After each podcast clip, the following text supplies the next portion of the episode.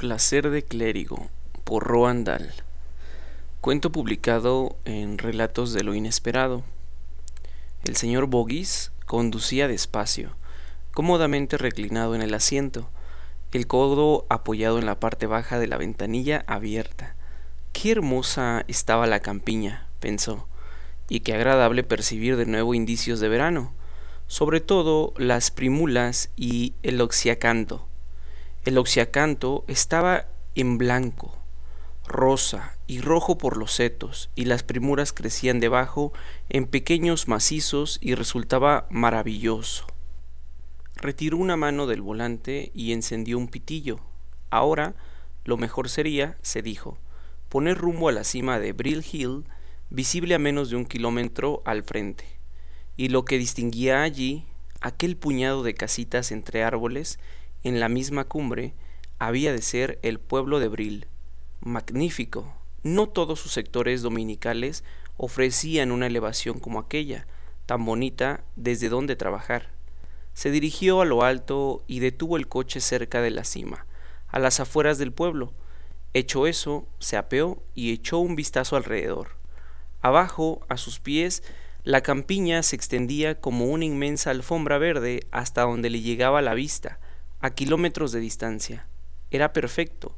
Se sacó del bolsillo libreta y lápiz y apoyado en la parte trasera del coche, dejó que su experimentado ojo recorriese lentamente el paisaje. A la derecha, al fondo de los campos, advirtió una granja mediana a la cual daba acceso una senda que partía de la carretera. Más allá, una alquería mayor y una casa rodeada de altos olmos, con aspecto de remontarse al periodo de la reina Ana. Luego, más lejos y a la izquierda, dos casas que parecían granjas. En total, cinco casas. Eso era, más o menos, cuanto había de aquel lado. El señor Boggis dibujó en la libreta un bosquejo que le permitiera situar fácilmente las fincas una vez al pie del terreno, tras lo cual volvió al coche y atravesó el pueblo hacia el otro extremo de la colina. Desde allí localizó otras seis posibilidades, cinco granjas y un caserón blanco, de finales del siglo XVIII a principios del XIX. Estudiaba con ayuda de los prismáticos, resultó ofrecer un aspecto de prosperidad y un jardín bien cuidado. Una pena, lo excluyó de inmediato. Caer sobre los prósperos no tenía el menor sentido. Así pues, en total había en aquel cuadrado, en aquel sector, diez posibilidades. El diez era un número bonito, se dijo el señor Boggis, junto a la cantidad indicada para una tarde de trabajo pausado. ¿Qué hora era? Las doce. Le hubiera gustado, antes de poner manos a la obra, tomar una jarra en la taberna, pero los domingos no habrían hasta la una. Pues nada, la tomaría más tarde. Tras una ojeada a los apuntes de su libreta, decidió comenzar por la casa del periodo de la reina Ana, la de los Olmos. Los prismáticos se la habían mostrado gratamente ruinosa. Seguro que a sus habitantes no les vendría mal un poco de dinero. Cuando menos, siempre había tenido suerte con las casas de aquel estilo. El señor Boguis subió de nuevo al coche, soltó el freno de mano y atacó el descenso sin poner en marcha el motor, lentamente. Aparte, el hecho de que en esos momentos fuera disfrazado de clérigo no había en el señor Cyril Boggis nada demasiado siniestro. Anticuario de oficio, con tienda y sala de exposición propias, en el King's Road de Chelsea, aunque ni sus locales eran grandes ni su cifra de negocios cuantiosa. Por lo general, como siempre compraba barato, baratísimo y vendía caro, muy caro, todos los años conseguía unos ingresos apañados. Vendedor inteligente, sabía adoptar con habilidad, vendiera o comprara el talante que mejor conviniese a su cliente, circunspecto y amable con los viejos, obsequioso con los ricos, comedido con los piadosos, dominante con los débiles, pícaro para con las viudas, y socarrón y desenvuelto frente a las solteras. Consciente siempre si sus dotes las empleaba con todo descaro y tanta frecuencia como le era posible, y a menudo culminaba una actuación de singular calidad. Le costaba un auténtico esfuerzo no volverse a hacer unas reverencias conforme la atronadora ovación recorría el teatro. A pesar de esa condición suya, un tanto apayasada, el señor Boggis no era un necio. Es más, algunos decían de él que a buen seguro nadie excedía en Londres sus conocimientos en cuanto a muebles franceses, ingleses e italianos, dueño, además, de un gusto que sorprendía por su refinamiento, al momento reconocía y rechazaba, por más auténtica que pudiera ser la pieza, un diseño desgraciado. Su verdadera pasión, como es natural, era la obra de los grandes ebanistas ingleses del siglo XVIII, Heinz, Mayew, Chippendale, Robert Adam, Maywaring, Inigo Jones, Heploite, Kent, Johnson, George Smith, Locke, Sheraton y todos los demás, si bien incluso con esto se mostraba en ocasiones puntilloso. Por ejemplo, se negaba a incluir en su exposición ni una sola pieza de los periodos chino y gótico de Chippendale, y lo mismo cabía decir respecto de algunos de los recargados diseños italianos de Robert Adam. En años recientes, el señor Boggis había adquirido considerable fama entre sus amigos del ramo por el hecho de que consiguiese exhibir con una regularidad pasmosa piezas excepcionales, a menudo de gran rareza. Al parecer, el hombre disponía de una fuente de abastecimiento casi inagotable, una especie de almacén particular, y por las trazas, visitarlo una vez por semana era cuanto precisaba para servirse a su antojo. Cuando quiera que le preguntaban de dónde sacaba el material, componía una sonrisa de complicidad, guiñaba un ojo y murmuraba algo a propósito de un pequeño secreto. La idea que ocultaba el pequeño secreto del señor Boggis era sencilla y se le había ocurrido a consecuencia de un suceso que se produjo cierta tarde de domingo, casi nueve años atrás, yendo él en coche por el campo. Salió por la mañana con ánimo de visitar a su anciana madre, que vivía en Sevenoaks. En el camino de regreso se le había roto la correa del ventilador, con la cual, recalentado el motor, el agua se evaporó. Apeóse entonces y se encaminó a la casa más próxima, un edificio más bien pequeño, estilo granja, distante de la carretera, cosa de cincuenta metros, donde cortésmente pidió un jarro de agua a la mujer que salió a abrir. A la espera de que la desconocida fuera a buscar el agua, y como acertase a lanzar una ojeada por la puerta que daba a la salita, descubrió allí, a menos de cinco metros de donde aguardaba, algo que, de pura excitación, hizo que toda la parte superior de la cabeza le empezara a sudar. Era un gran sillón, de roble y de un modelo del que solo había visto otro ejemplar en toda su vida. Ambos brazos, al igual que el panel del respaldo, estaban reforzados por series de ocho finas columnitas bellamente torneadas. El panel, por su parte, tenía por decoración un exquisito dibujo floral, de taracea, y sendas cabezas de pato realzaban, talladas en mitad de cada brazo.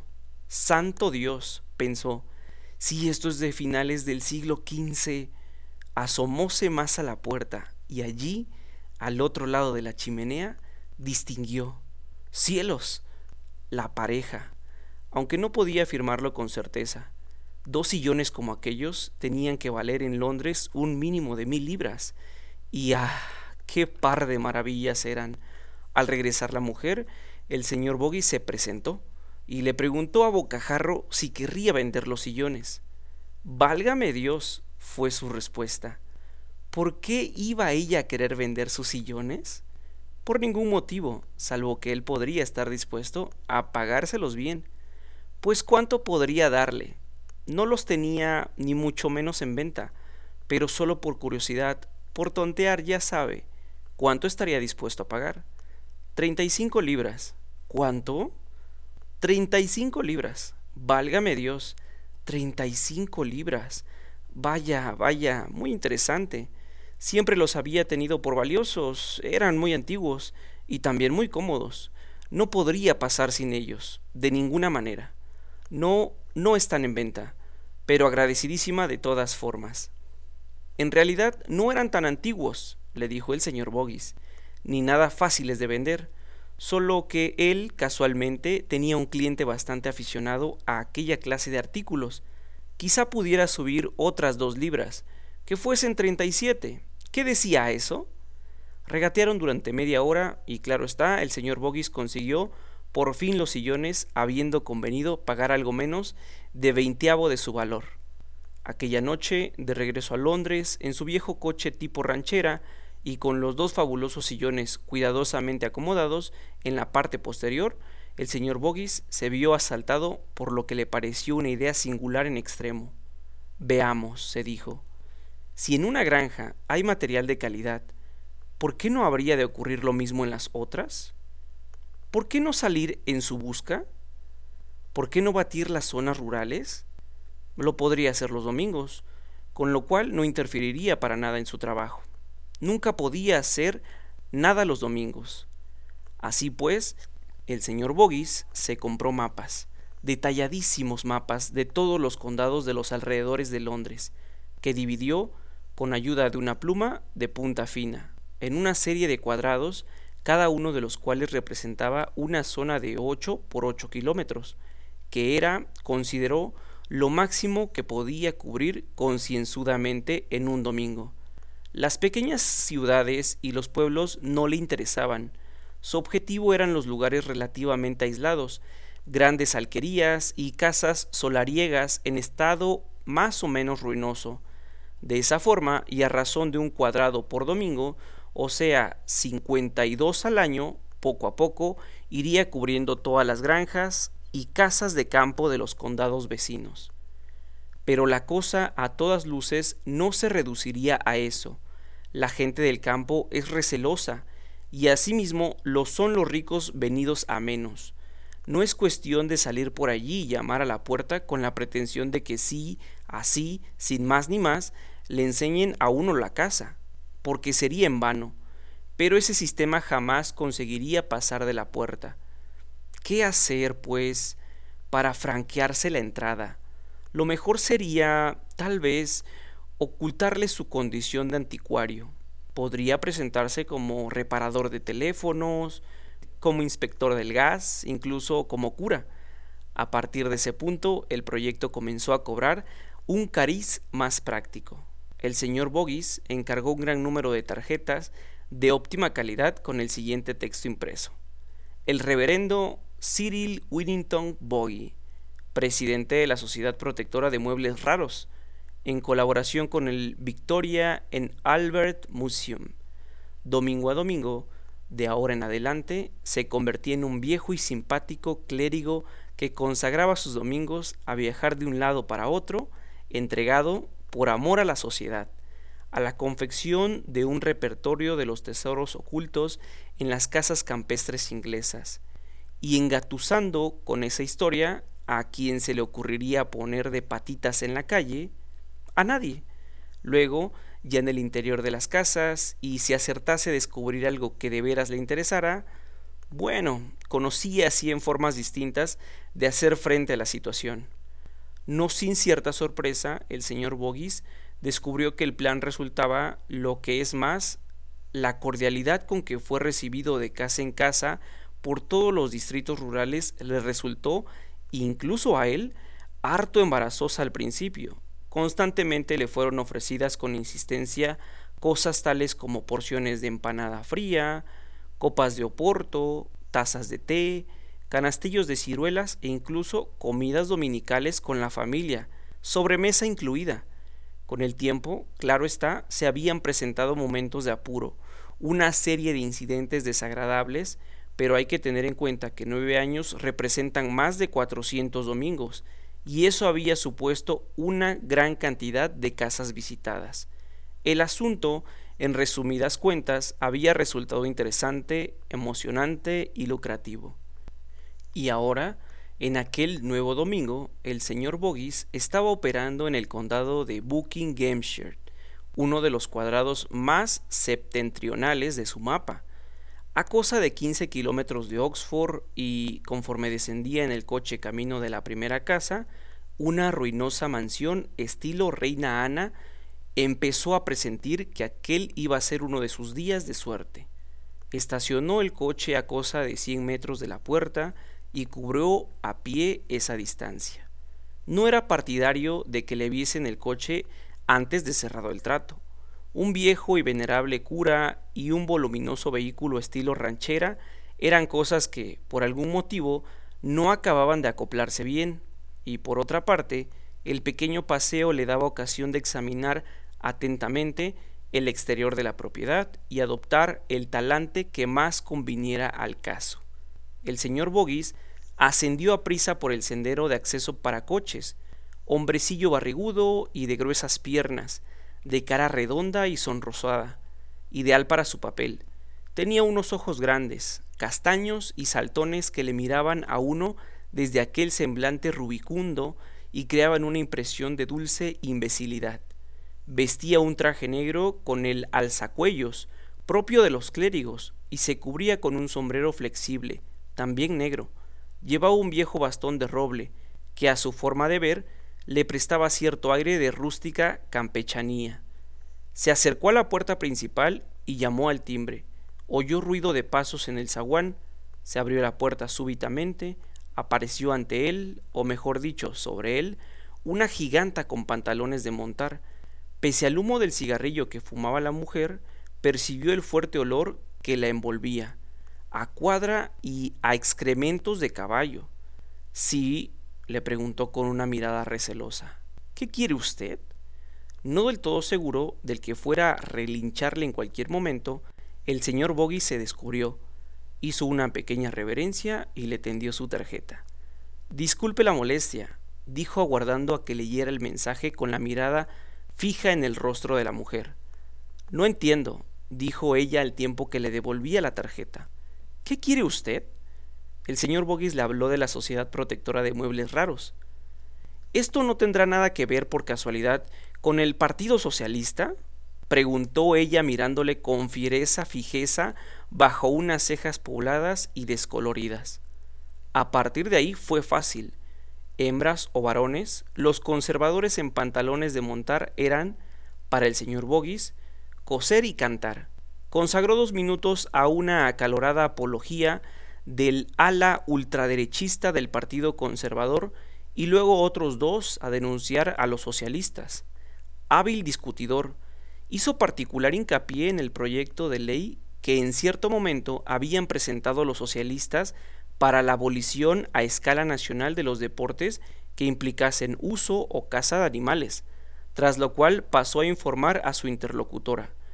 Aunque, amiga mía, mejor no se entere de ello el obispo, que su idea del cielo era un lugar donde no pudiese cazar liebres, zorros y ciervos con grandes jaurías de infatigables sabuesos. Eso todos los días de la semana, incluso el domingo y de la mañana a la noche. Mirándola conforme hablaba, se dio cuenta de que su magia empezaba a surtir efecto. La mujer le sonreía ampliamente, exhibiendo una hilera de dientes descomunales y algo amarillentos. Señora, por favor se lo pido, exclamó. No me tire usted de la lengua en lo tocante al socialismo. Ahí soltó ella una carcajada, alzó una enorme manzana roja y le descargó en el hombro una palmada que estuvo a punto de derribarle. Entre, gritó. No sé qué demonios quiere, pero entre. Para su contrariedad, y no poca sorpresa, no había en toda la casa nada del menor valor y el señor Boguis, que jamás malgastaba tiempo en terreno baldío, apresuróse a ofrecer disculpas y despedirse. De principio a fin, la visita le había llevado menos de quince minutos. ¿Qué era? se dijo mientras montaba en el coche y salía a su próximo objetivo exactamente como debía ser. A partir de ahí, no le esperaba más que granjas, la más cercana a cosa de 800 metros camino arriba. Resultó ser un edificio de ladrillo, grande, parcialmente enmaderado y bastante vetusto, con un magnífico peral todavía en flor que cubría casi todo su muro sur. El señor Boguis llamó a la puerta. Se quedó esperando, pero no acudía nadie. Volvió a llamar. En vista de que seguía sin obtener respuesta, se aventuró hacia la trasera de la casa con ánimo de buscar al granjero por los establos. Tampoco allí había nadie. Conjeturando que la gente de la casa debía estar todavía en la iglesia, empezó a espiar por las ventanas por si divisaba algo de interés. No lo halló en el comedor, ni tampoco en la biblioteca. Probó en la próxima ventana, la del cuarto de estar, y allí, ante sus propias narices, en el pequeño nicho que formaba el quicio, vio una bella pieza, una mesa de juego semicircular de caoba ricamente chapeada y que, estilo White dataría de alrededores de 1780. ¡Ajá! exclamó en voz alta, la cara aplastada contra el cristal. Te felicito, Boguis. Pero eso no era todo. Había en la estancia, además, una silla, una única silla, y a menos que se equivocara, todavía de mejor calidad que la mesa. Otra White, ¿verdad? Y, oh, qué belleza. Los travesanos del respaldo tenían finamente tallado un dibujo de madreselvas, vainas y rosetas. El asiento guardaba su enrejillado original. Las patas eran de gracioso torneado, y las doce traseras tenían aquel peculiar ensanchamiento, tan significativo. Era una silla exquisita. No concluiría este día, dijo el señor Boguis por lo bajo sin que haya tenido el placer de sentarme en ese adorable asiento. Jamás compraba una silla sin someterla a su prueba favorita, y siempre resultaba intrigante verle acomodarse con gran cuidado en el asiento, esperar el movimiento y calibrar con pericia el grado de contracción, infinitesimal pero preciso, que el paso de los años había producido en las juntas de espiga y de cola de Milano. Pero no había prisa, se dijo. Volvería después. Tenía toda la tarde por delante. La granja siguiente quedaba un poco al fondo de un campo, y para ocultarlo a la vista, el señor Boguis hubo de dejar el coche en la carretera y caminar unos seiscientos metros por una senda recta que conducía al mismo traspatio de la granja. Esta, advirtió, según se acercaba, era mucho más pequeña que la anterior y no alentó muchas esperanzas respecto a ella. Se veía desparramada y sucia, y algunos de los cobertizos estaban claramente deteriorados. Había tres hombres encerrado grupo en una esquina del patio. En pie uno de ellos, con dos grandes galgos negros atraillados. Al verle con su traje negro y su alzacuellos, los hombres interrumpieron su conversación, y súbitamente rígidos y como helados, se quedaron quietos, totalmente inmóviles, las tres caras vueltas hacia él con suspicacia según se acercaba. El más viejo de los tres era un tipo rechoncho, con una ancha boca de rana y ojos pequeños e inquietos. Aunque lo ignorase el señor Boggis, se llamaba Rumins y era el propietario de la granja. El joven de elevada estatura que se encontraba a su lado y parecía tener algún defecto en un ojo era Bert, el hijo de Rumins. El tipo bajito y carigordo, de estrecha frente, llena de surcos y desmesuradamente ancho de hombros, era Cloud. Cloud había pasado a visitar a Rumins con la esperanza de sacarle un pedazo de carne o de jamón del cerdo que habían matado la víspera.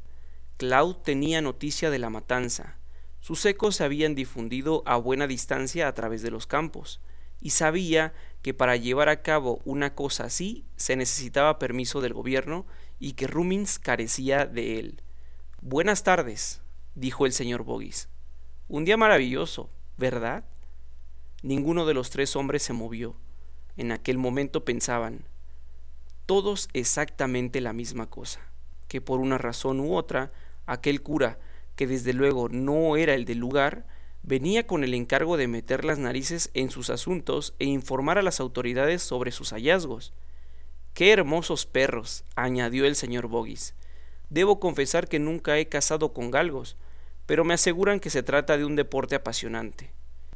Ante el nuevo silencio, el señor Boggis paseó una rápida mirada de Rumins a Cloud pasando por Bert, y luego regresó de nuevo a Rumins, y advirtió que los tres tenían la misma curiosa expresión, mezcla de befa y reto, que les ponía en la boca una contracción displicente y les arrugaba de desdén la zona de la nariz. Permítame la pregunta. ¿Es usted el dueño? inquirió impertérito el señor Boggis dirigiéndose a Rubins. ¿Qué quiere? Mil perdones por la molestia, sobre todo siendo domingo. Y le ofreció la tarjeta, que el otro tomó y se acercó mucho al rostro. Sus acompañantes no se movieron, pero la mirada se les desvió en su intento de atisbar. Sí, pero ¿qué es exactamente lo que quiere? dijo Rumins. Por segunda vez aquel día, el señor Boggis explicó con cierto detalle los objetivos e ideales de la Sociedad Protectora de Muebles Raros. Pues pierde usted el tiempo, repuso Rumins, concluida la exposición, porque no tenemos ninguno. Un momentito, caballero, dijo el señor Boggis, alzando un dedo. La última persona que me dijo eso fue un anciano granjero, allá en Success, y ello no obstante, cuando terminó por dejarme entrar a su casa, ¿sabe usted qué encontré? Una silla vieja y de aspecto mugriento que, arrinconada en la cocina, resultó valer cuatrocientas libras. Yo la asesoré en la venta y con el dinero se compró un tractor nuevo. ¿Pero qué dice usted? intervino Cloud. No hay ninguna silla en el mundo que valga cuatrocientas libras. Perdóneme, replicó el señor Boggis, remilgado.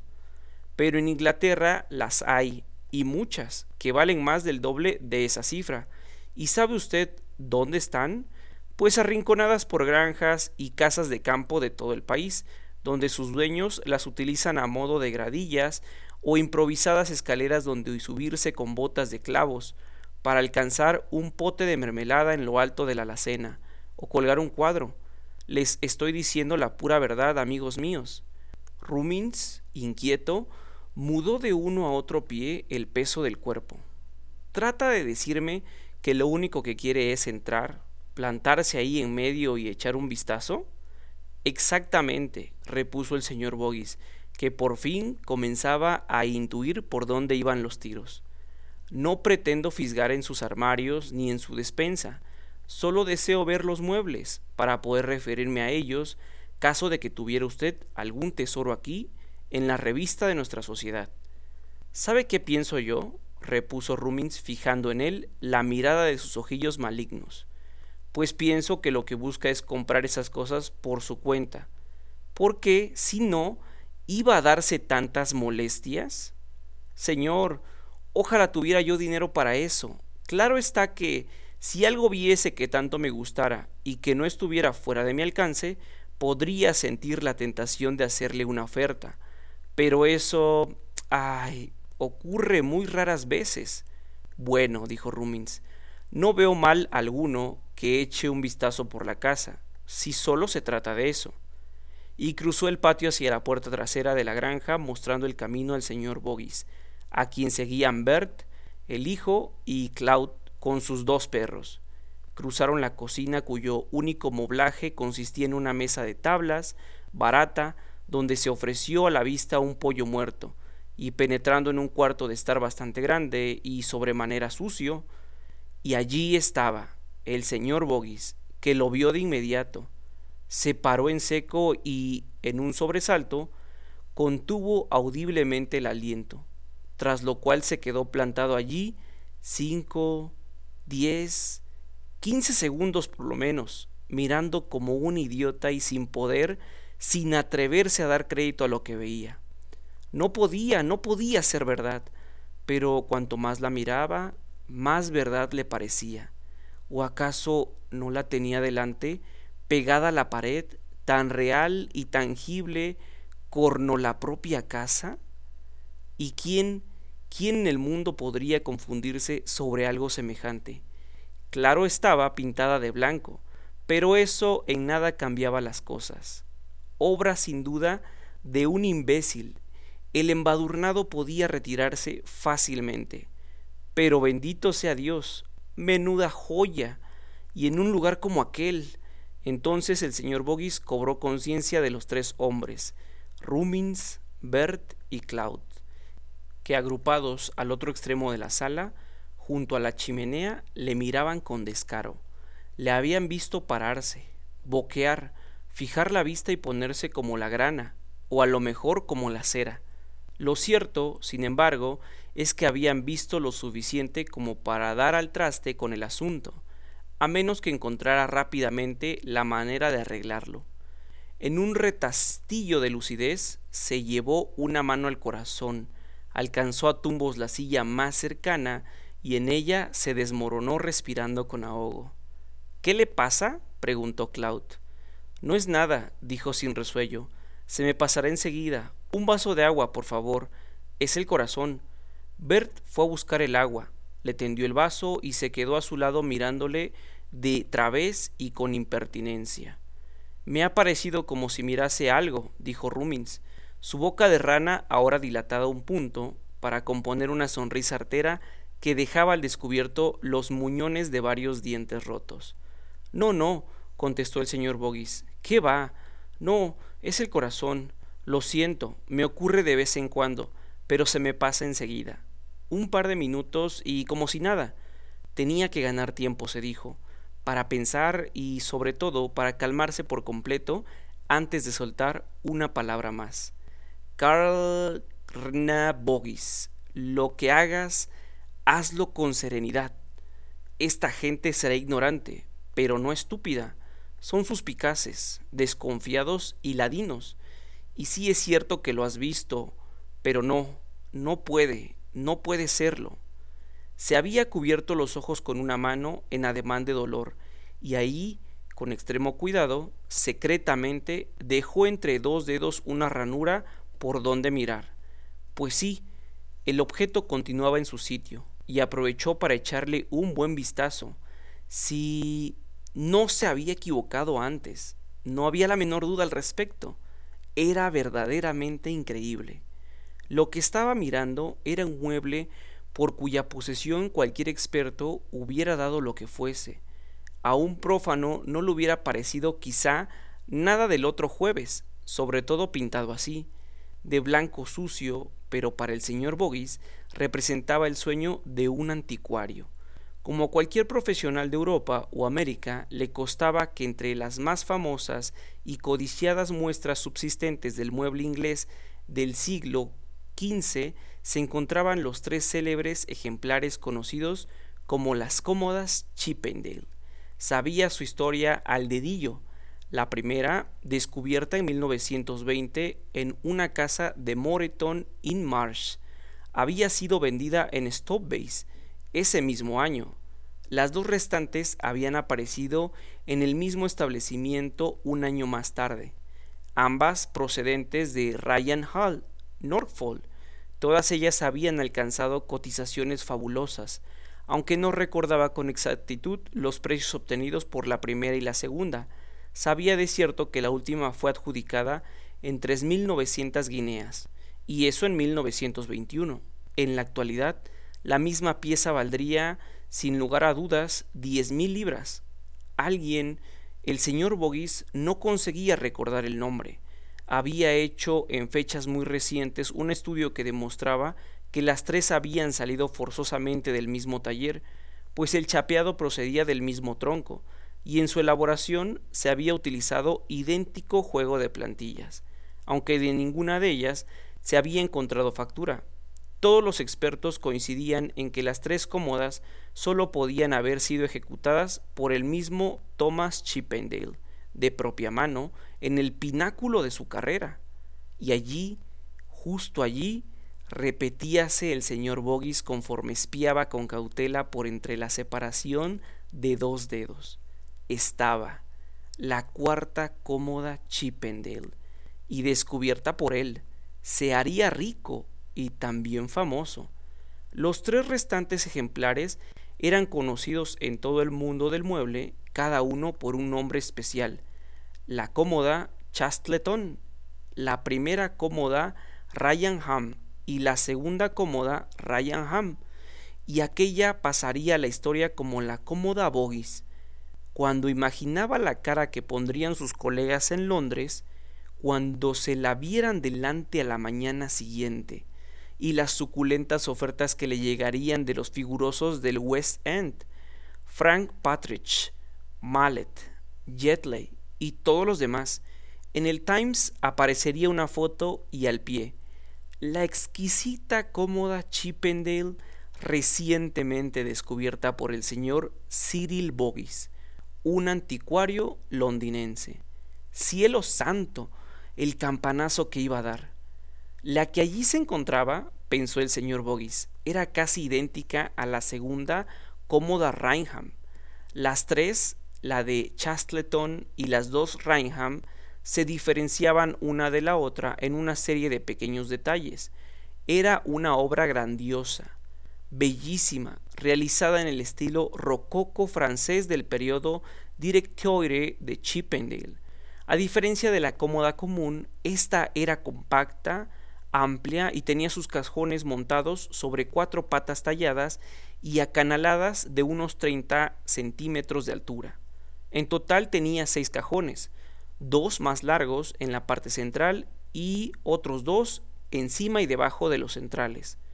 El ondulado frontal presentaba un soberbio trabajo de talla en su parte superior, laterales y base, y también en vertical, entre cada grupo de cajones a base de intrincados festones, volutas y ramilletes, y los herrajes de latón, aunque deslucidos en parte por la pintura blanca, parecían magníficos. Era, a buen seguro, una pieza un tanto pesada, pero el diseño había sido realizado con tanta elegancia y gracia que su pesadez no ofendía en lo más mínimo. ¿Qué tal se va encontrando? oyó el señor Boggis que le preguntaba a alguien. Mucho mejor ya. Gracias, mil gracias. Se me pasa el momento. Mi médico asegura que no es cosa de cuidado, a condición de que repose unos minutos cuando se me presente. Ah, sí, añadió conforme se levantaba despacio. Esto va mejor. Ya me siento bien. Él pasó un tanto inseguro. Comenzó a recorrer la habitación examinando uno por uno sus muebles y haciendo breves comentarios al respecto. Enseguida se dio cuenta de que, aparte de la cómoda, constituían un lote muy pobre. Bonita mesa de roble, aunque me temo no lo bastante antigua para resultar de interés. Las sillas son cómodas y de calidad, pero muy modernas, sí, muy modernas. En cuanto a este aparador, bueno, pues tiene su gracia, pero lo de antes carece de valor. Y esta cómoda cruzó indiferente ante la cómoda Chippendale a la cual largó un desdeñoso papirotazo. Pues yo diría que puede valer unas cuantas libras, pero no gran cosa. Es, me temo, una reproducción bastante tosca. Probablemente realizaba en la época victoriana. ¿Ustedes la pintaron de blanco? Sí, respondió Rumins. Lo hizo Bert. Un paso muy atinado. Blanca resultó mucho menos ofensiva. Un mueble sólido, observó Rumins, y el tallado tampoco está mal. Es talla mecánica, replicó el señor Boggis, despreciativo mientras se inclinaba para examinar la exquisita artesanía. Se ve a un kilómetro de distancia, pero aún así creo que no deja de ser bonita. Tiene un no sé qué. Comenzó a alejarse con lentitud, pero luego, dominándose, retrocedió despacio con la punta de un dedo en el hoyuelo de la barbilla y la cabeza ladeada.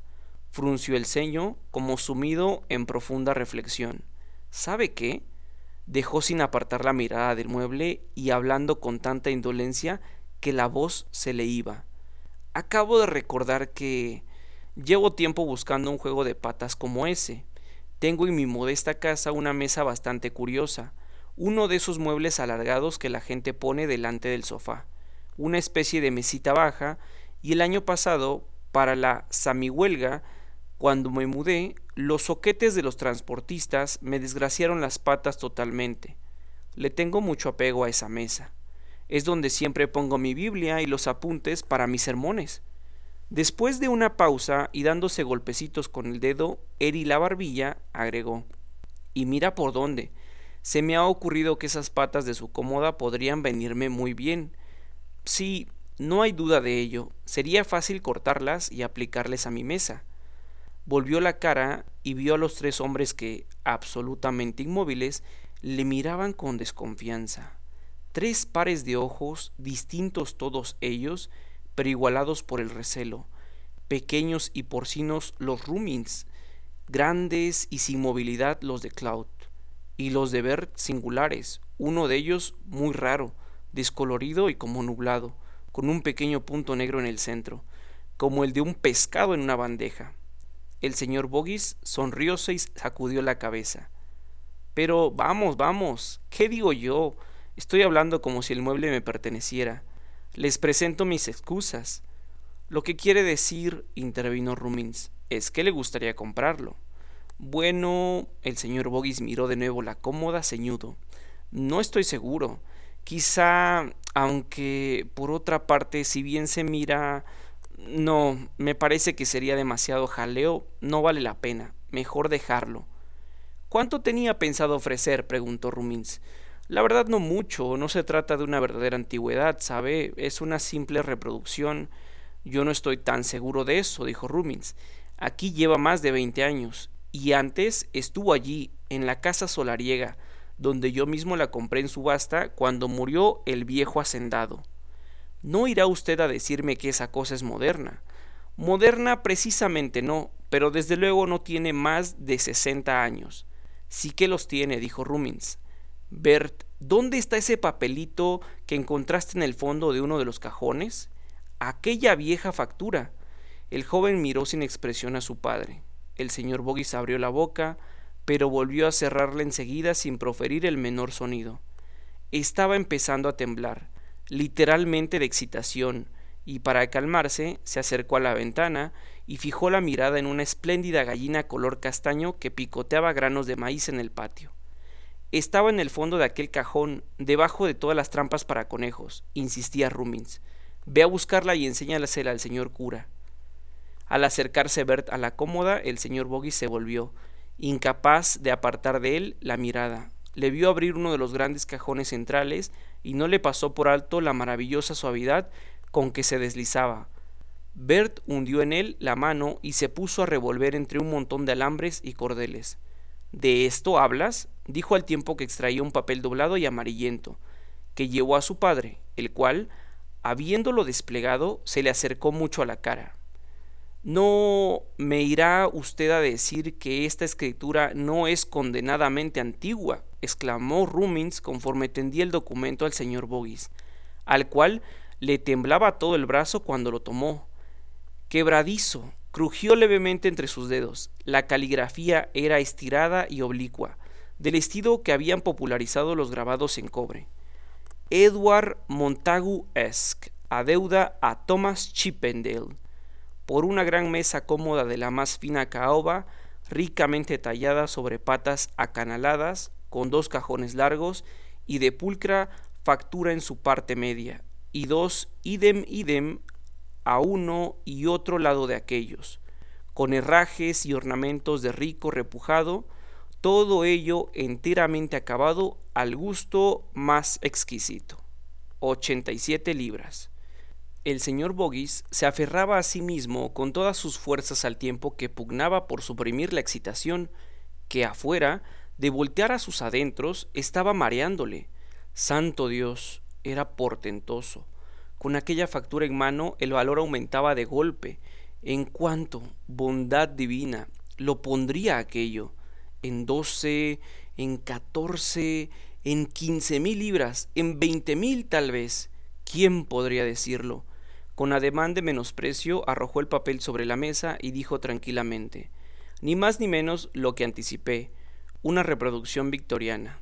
Esto no es más que la factura que el vendedor, el hombre que fabricó la cómoda y la hizo pasar por antigua, libró a su cliente. Las he visto así por docenas. Advertía que no había de haberla hecho con sus manos. Eso habría sido levantar la liebre. Usted dirá lo que quiera, replicó Rumins, pero ese papel es antiguo. Claro está que lo es, mi buen amigo. Se remonta a la época victoriana, a sus últimos años, alrededor de 1890. Tendrá sesenta o setenta años. He visto centenares. Fue esa una época en la que incontables ebanistas no sabían hacer otra cosa que consagrarse a falsificar los espléndidos muebles del siglo anterior. Mire, señor cura, respondió Rumins señalándole con un dedo grueso y sucio.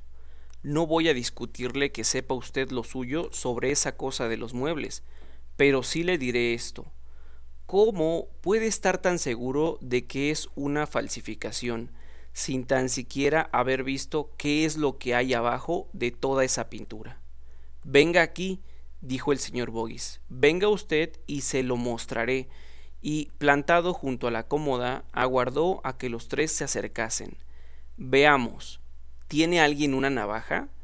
Cloud sacó una, un mango de asta, y el señor Boggis la tomó y desdobló la menor de sus hojas. A continuación, y con aparente descuido que en realidad era extrema cautela, comenzó a rascar la pintura en una pequeña zona de la parte superior. El embadurnado se desprendió limpiamente del viejo y duro barniz que escondía, y cuando tuvo descubierto un cuadrado de unos ocho centímetros de lado, se hizo atrás y dijo Ahí tiene, mire eso. Era una belleza, una cálida parcelita de caoba fulgente como un topacio, con el rico y auténtico color oscuro de sus doscientos años. Pues, ¿qué le pasa? quiso saber Rumins. Que es industrial, cualquiera lo vería. ¿Y usted en qué lo nota? A ver, explíquenoslo. Bueno, debo confesar que es un poco complicado hacerlo. Es más que nada cuestión de experiencia. La mía me dice, sin lugar a dudas, que esta madera ha sido tratada con cal, que es lo que usan para conseguir el color viejo y oscuro de la caoba. Para el roble usan sales de potasa y para el castaño ácido nítrico, pero en la caoba es siempre cal. Los tres hombres se acercaron un poco más a fin de examinar la madera. Se les había avivado de pronto el interés, siempre resultaba apasionante descubrir nuevas modalidades de la trampa, del engaño. Observen atentamente la textura ven ese tono anaranjado entre el granate oscuro, pues eso es el rastro de la cal. Se inclinaron primero Rumins, luego Cloud y después Bert, hasta casi tocar la madera con la nariz. Eso sin contar la patina. ¿La qué? Les explicó lo que esa palabra significaba en términos de banistería. No pueden ustedes hacerse una idea, mis buenos amigos, de lo que son capaces esos pillos para conseguir el hermoso viso bronceado de la auténtica patina. Espantoso, verdaderamente espantoso. Hablar de ello me revuelve el estómago. Lo dijo escupiendo las palabras una a una con una mueca de acritud que diese cuenta de su profunda repugnancia. Sus interlocutores se quedaron a la espera de nuevas revelaciones. La cantidad de tiempo y desvelos que algunos mortales emplean en engañar a los ingenuos, exclamó el señor Boggis es algo que da verdadero asco. ¿Saben que ustedes qué hicieron en este caso, amigos míos? Lo veo claramente, casi como si lo presenciase. El largo y complicado proceso de untar la madera con aceite de linaza, de darle una capa de pulimento francés astutamente coloreado, de rebajarlo con piedra pómex y aceite, de aplicarle una cera de abeja que en realidad contiene polvo y tierra, y por último, tratar la madera al fuego, a fin de que el pulimento se cuartee en forma que parezca barniz de hace 200 años. El espectáculo de esa picaresca me trastorna verdaderamente. Los tres hombres continuaban estudiando el pequeño recuadro de madera oscura. Pálpenla, ordenó el señor Boggis. Pongan sus dedos en ella. A ver, ¿cómo la nota? ¿Fría o caliente? Yo la noto fría, dijo Rumens. Ahí está, amigo mío esa cosa demostrada que las limitaciones de patina siempre resultan frías al tacto. La patina auténtica transmite una curiosa sensación de calor. Yo esta la noto normal, dijo Rumins, dispuesto a discutir. No, señor, es fría, aunque claro está, se requieren dedos expertos y sensibles para emitir un juicio válido. A usted no se le puede exigir un dictamen sobre el particular, como no se me podría exigir a mí sobre la calidad de su cebada. Todo en esta vida, amigo mío, es cuestión de experiencia. Los tres hombres miraban de hito en hito a aquel extraño cura con cara de luna y ojos saltones. Lo hacían ahora con menos suspicacia, puesto que en verdad parecía saber de qué hablaba, pero todavía estaban lejos de confiar en él. El señor Boggis se inclinó y señaló el herraje de uno de los cajones de la cómoda. Este dijo es otro de los puntos donde los falsificadores se emplean a fondo. El Antón antiguo Tiene, por lo regular, un color y una naturaleza propios. ¿Lo sabían ustedes? Los otros le miraron con intensidad en la esperanza de descubrir nuevos secretos. El problema, sin embargo, está en que se han vuelto habilísimos en las imitaciones. Lo cierto es que resulta casi imposible distinguir entre antiguo, auténtico y falso antiguo. No me importa reconocer que me hace dudar a mí mismo, de manera que no tiene sentido rascar la pintura de estas asas. Nos quedaríamos como antes. ¿Cómo pueden hacer pasar por viejo el latón nuevo? indagó Cloud. Ya sabe usted que el latón no se oxida. Le sobra a usted razón, amigo mío, pero esos granujas tienen sus propios métodos secretos. Por ejemplo, insistió Cloud, a quien cualquier información de esa índole parecía valiosa. ¿Cómo saber que no iba a serle útil en algún momento? Para ellos la cosa se reduce, dijo el señor Boggis, a dejar los herrajes por espacio de una noche en una caja que contenga virutas de caoba con sal y amoníaco. La sal amoníaco vuelve verde el metal, pero si le raspa usted el verde, debajo encontrará un viso de calidad plateada y suave, el mismo que adquiere el latón muy antiguo, o hacen unas atrocidades. Con el hierro utilizan otra triquiñuela. ¿Qué hacen con el hierro? inquirió Cloud fascinado. El hierro no presenta problemas, dijo el señor Boggis. Cerraduras, placas y bisagras de hierro las entierran sin más en sal común, de donde salen, al cabo de nada, oxidadas y llenas de picaduras. Está bien, intervino Rumins. Usted mismo reconoce que los herrajes le despistan. Podría tener cientos y cientos de años y usted no lo advertiría. ¿No es eso? Ah, susurró el señor Boggis fijando en Rumins sus protuberantes ojos castaños. Ahí es donde se equivoca usted. Fíjese en esto. Sacó del bolsillo de la chaqueta un pequeño destornillador y al mismo tiempo, de forma que esto les pasara a todos por alto, un tornillo de latón que ocultó bien en la palma de la mano. A continuación, y eligiendo uno de los tornillos de la cómoda, había cuatro en cada asa se dedicó a rascar de su cabeza hasta el último vestigio de pintura blanca. Hecho eso, se puso a destornillarlo lentamente. Si este es un tornillo de auténtico latón viejo, siglo XVIII, decía entre tanto, su espiral será ligeramente irregular y se darán cuenta enseguida de que el tallado es manual, a lima, pero si estos herrajes fueran una falsificación de la era victoriana o de fechas más recientes, el tornillo será, como es natural, de la misma época. Un artículo mecanizado y producido en masa. Cualquiera es capaz de reconocer un tornillo hecho a máquina. En fin, vamos a ver. No le resultó difícil al señor Boggis, al poner las manos sobre el tornillo antiguo, sustituirlo por el nuevo, ocultó en la palma. Era ese otro de los pequeños trucos que al correr de los años le había resultado remunerador en extremo. Los bolsillos de su chaqueta de clérigo contenían siempre una amplia provisión de tornillos de latón corrientes y de diversos tamaños. Ahí lo tiene, proclamó al tiempo que entregaba a Rumins el moderno. Échele una ojeada a eso. ¿Advierte usted la perfecta regularidad de la espiral? ¿La ve? No faltaría más. Es un tornillo corriente y vulgar, como lo podría adquirir hoy en cualquier ferretería rural.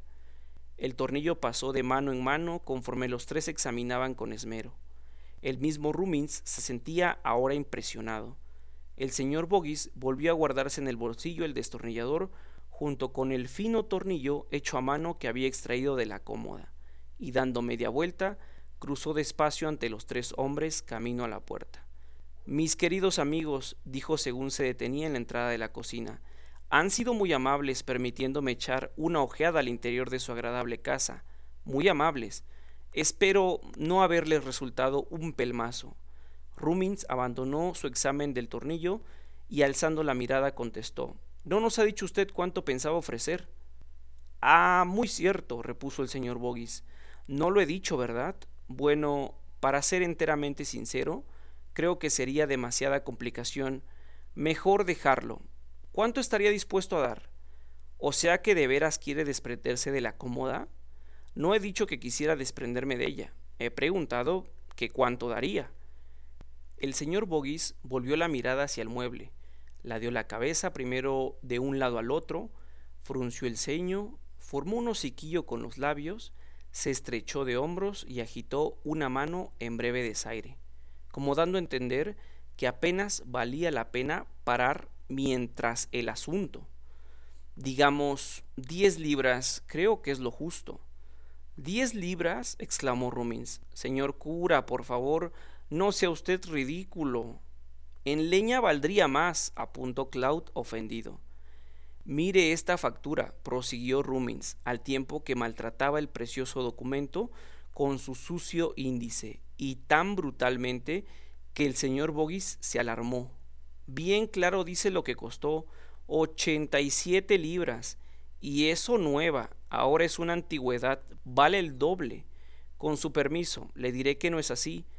Se trata de una reproducción de segunda mano, pero en fin, amigo mío, cediendo a mi espíritu derrochador, le subiré hasta las quince libras. ¿Qué me dice? Que sean cincuenta, replicó Rumins.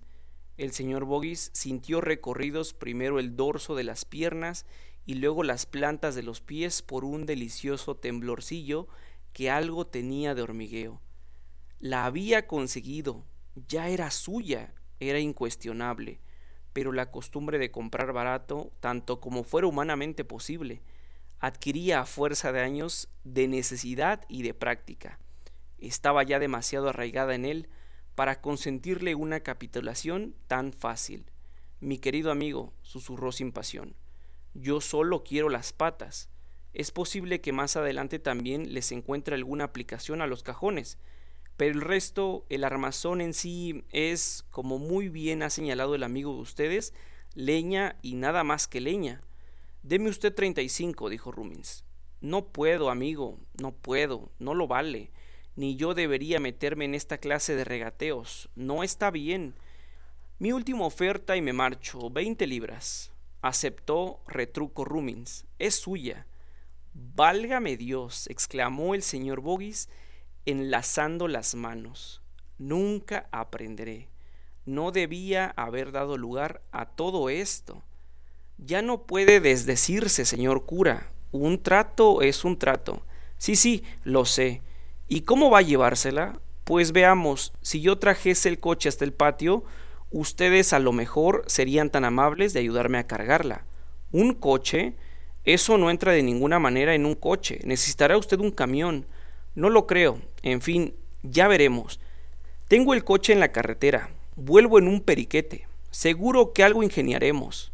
El señor Boggis salió al patio, atravesó la cancela y enfiló el largo camino que a través de los campos llevaba a la carretera. Se dio cuenta de que estaba riendo convulsa, irrefrenablemente, y en sus adentros tenía la sensación de que centenares de minúsculas burbujas como de gaseosa le subían del estómago y le estallaban alegres en lo alto de la cabeza. De pronto, todos los ranúnculos del campo comenzaron a convertirse en monedas de oro que centellaban al sol. Todo el suelo estaba sembrado de ellas, y a fin de poder caminar entre las monedas, pisarlas, oír su tintineo al darles puntapiés, apartóse del camino y se internó en la hierba. Se le hacía difícil no echar a correr, pero los clérigos no corren, caminan con reposo Camina con reposo, Bogis, guarda la calma, Bogis, ya no hay prisa, la cómoda es tuya, tuya por veinte libras, y vale quince o veinte mil. La cómoda, Bogis, dentro de diez minutos la tendrás cargada en el coche, entrarás sin dificultad, y tú estarás camino de Londres, cantando sin parar. El señor Bogis conduciendo a su destino, la cómoda Bogis en el coche Bogis. Un momento histórico ¿Qué no daría un periodista por conseguir una foto que lo perpetuara?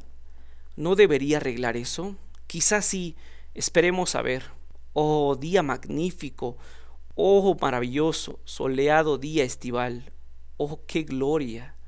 Entretanto, en la granja, Rumins comentaba, mira que dar veinte libras por ese montón de basura, el sopenco del viejo, se las ha ingeniado usted la mar de bien, señor Rumins, le dijo Cloud.